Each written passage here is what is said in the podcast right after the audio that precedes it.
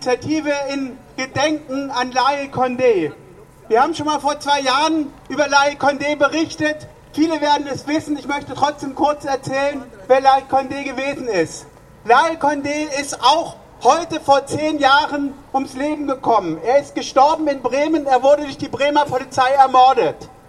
Konkret wurde Laie Condé Ende Dezember 2004 in Bremen festgenommen wegen des Verdachts des Drogenhandels. Er ist dann auf die Polizeiwache gebracht worden und dort wurden ihm zwangsweise Brechmittel verabreicht. Und zwar so lange wurden ihm zwangsweise durch eine Nasensonde Brechmittel verabreicht, bis so viel Wasser in die Lunge geraten ist, dass er buchstäblich ertrunken ist. Man muss sich das vorstellen. Da wird ein Mensch auf einem Stuhl gefesselt, an allen Extremitäten an Armen und Beinen fixiert.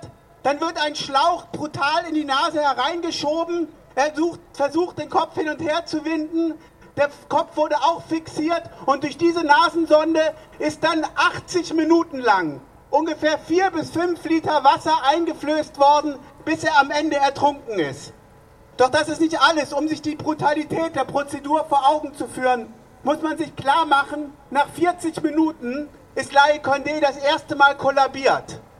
Dann wurde ein Notarzt geholt. Dieser Notarzt hat den Kreislauf von Lai Condé wieder stabilisiert. Obwohl bereits zwei Drogenkügelchen rausgekommen waren, obwohl der Beweis bereits erbracht war, wurde nach diesen 40 Minuten, wo er bereits kollabiert ist, wo er wieder stabilisiert wurde, 40 weitere Minuten Wasser eingeflößt, bis er dann ertrunken ist und an einer Gehirnschädigung am Ende gestorben ist eben zehn Jahre, auf, vor, heute vor zehn Jahren am gleichen Tag wie Uri Jalou. Deswegen gibt es auch in Bremen seit zehn Jahren, auch heute, immer eine Gedenkaktion, eine Gedenkdemonstration in Gedenken an Laie Condé. Denn auch danach ist die Aufarbeitung dieses Verbrechens ähnlich schwierig verlaufen wie hier in Dessau bzw. in Magdeburg.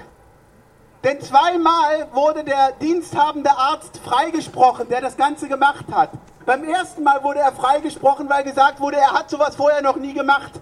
Mit anderen Worten, er konnte diesen Fehler nicht vermeiden. Beim zweiten Mal wurde er freigesprochen, weil es hieß, es sei nicht klar, woran Laie Condé gestorben ist. Obwohl sieben von acht Gutachtern gesagt haben, er ist gestorben, weil er ertränkt wurde. Trotzdem sagte das Gericht im Zweifel für den Angeklagten.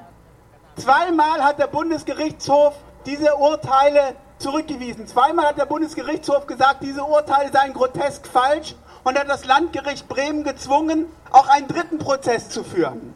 Dieser dritte Prozess wurde jetzt im Jahr 2013, am 1. November 2013 eingestellt, weil der Angeklagte verhandlungsunfähig geworden ist, weil er krank geworden ist. Damit war dieses Verfahren gegen die Zahlung von 20.000 Euro an die Mutter von Lai Condé eingestellt worden wegen Prozessunfähigkeit. Die Initiative in Gedenken an Lai Condé sagt, diese Einstellung als solche ist durchaus korrekt. Der Angeklagte scheint tatsächlich langfristig krank gewesen zu sein. Rein juristisch war da leider nichts zu machen. Und trotzdem ist der gesamte Prozess, wie man sich ja vorstellen kann, bei zwei Aufhebungen durch den Bundesgerichtshof ein einziger Skandal gewesen.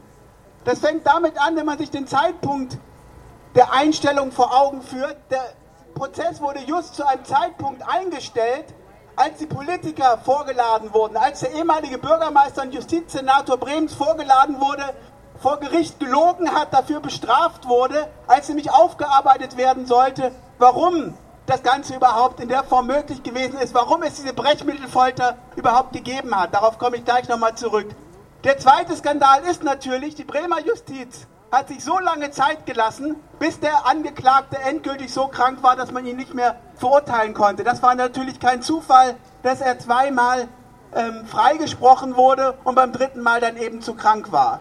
Der dritte Punkt ist noch verrückter. In ihrer schriftlichen Begründung, in seiner schriftlichen Begründung hat das Gericht gesagt, sie hätten den Angeklagten ohnehin auch im dritten Prozess freigesprochen, weil es noch andere Mittäter gegeben habe. Den vorgesetzten Polizeiarzt, die Polizisten, die Lai Condé fixiert haben. Während des Prozesses wurde immer gesagt, er ist ein Einzeltäter. Wir können nicht andere anklagen. Er ist alleine verantwortlich. Als es aber darum ging, ihn freizusprechen, da hieß es plötzlich, nein, es gibt noch andere Täter aus der Polizei und deswegen können wir ihn nicht alleine verantwortlich machen. Und deswegen hieß es am Ende, okay, er müsste sowieso freigesprochen werden und dann war er ja obendrein noch krank. Das ist die kurze Geschichte, wie Lai Condé erst ermordet wurde und wie dann auf der gerichtlichen Ebene das Problem in keiner Form gelöst wurde. Die Initiative hat deswegen danach angefangen weiterzuarbeiten und hat gesagt, okay, wenn die Justiz das Problem nicht aufarbeitet, dann versuchen wir einen kleinen Beitrag dazu zu leisten.